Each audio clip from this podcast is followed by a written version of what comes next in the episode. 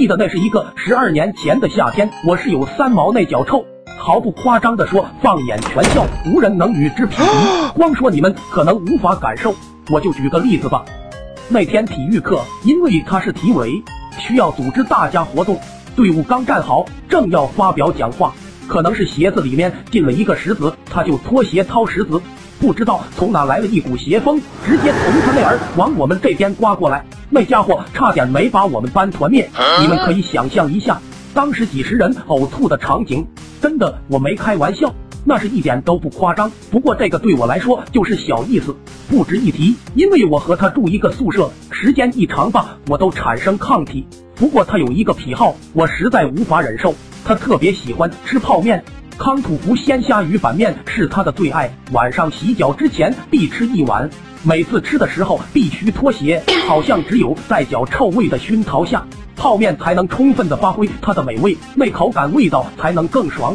不过它是爽了，但是苦了我们呀！海鲜类和它的脚臭味如胶似漆的混在一起，你侬我一，气味何等酸爽，你们能想象吗？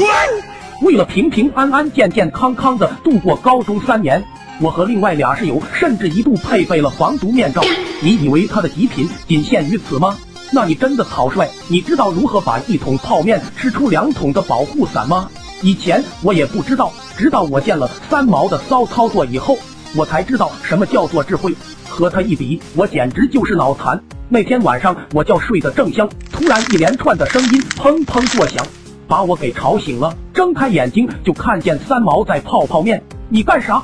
这三更半夜的还睡饿了？他说：“非也非也，这是明天早上吃，明天早上吃。你现在泡干啥？等到明天早上面都泡发了还怎么吃？这你就不懂了吧？明天早上我吃一口就相当于吃了两桶。天哪！瞧瞧这智慧的声音，我当时都呆了，好有道理啊，根本无法反驳。没有十年的脑血栓，根本想不出来如此妙招。终于有一天夜里，三毛就泡好了面，放在床头继续睡。”伴着脚臭的海鲜味，又开始熏着大家。睡在他上铺的同学实在忍不住了，就准备下床去厕所呼吸一下新鲜空气。结果下床的时候不小心把脚插到了他的泡面，啥玩意啊？他心里一愣，下意识的用脚趾头搅拌了两下，才发现是面。此时三毛睡得正香，为了不惹麻烦，他小心把面盖好，当什么事都没发生。第二天早上，三毛边吃面边说。今天的海鲜面有点咸了，真咸，是不是面过期了？不过还好，从此以后他就再也没有半夜泡面了。我们可以稍稍解脱，这果然是人才啊！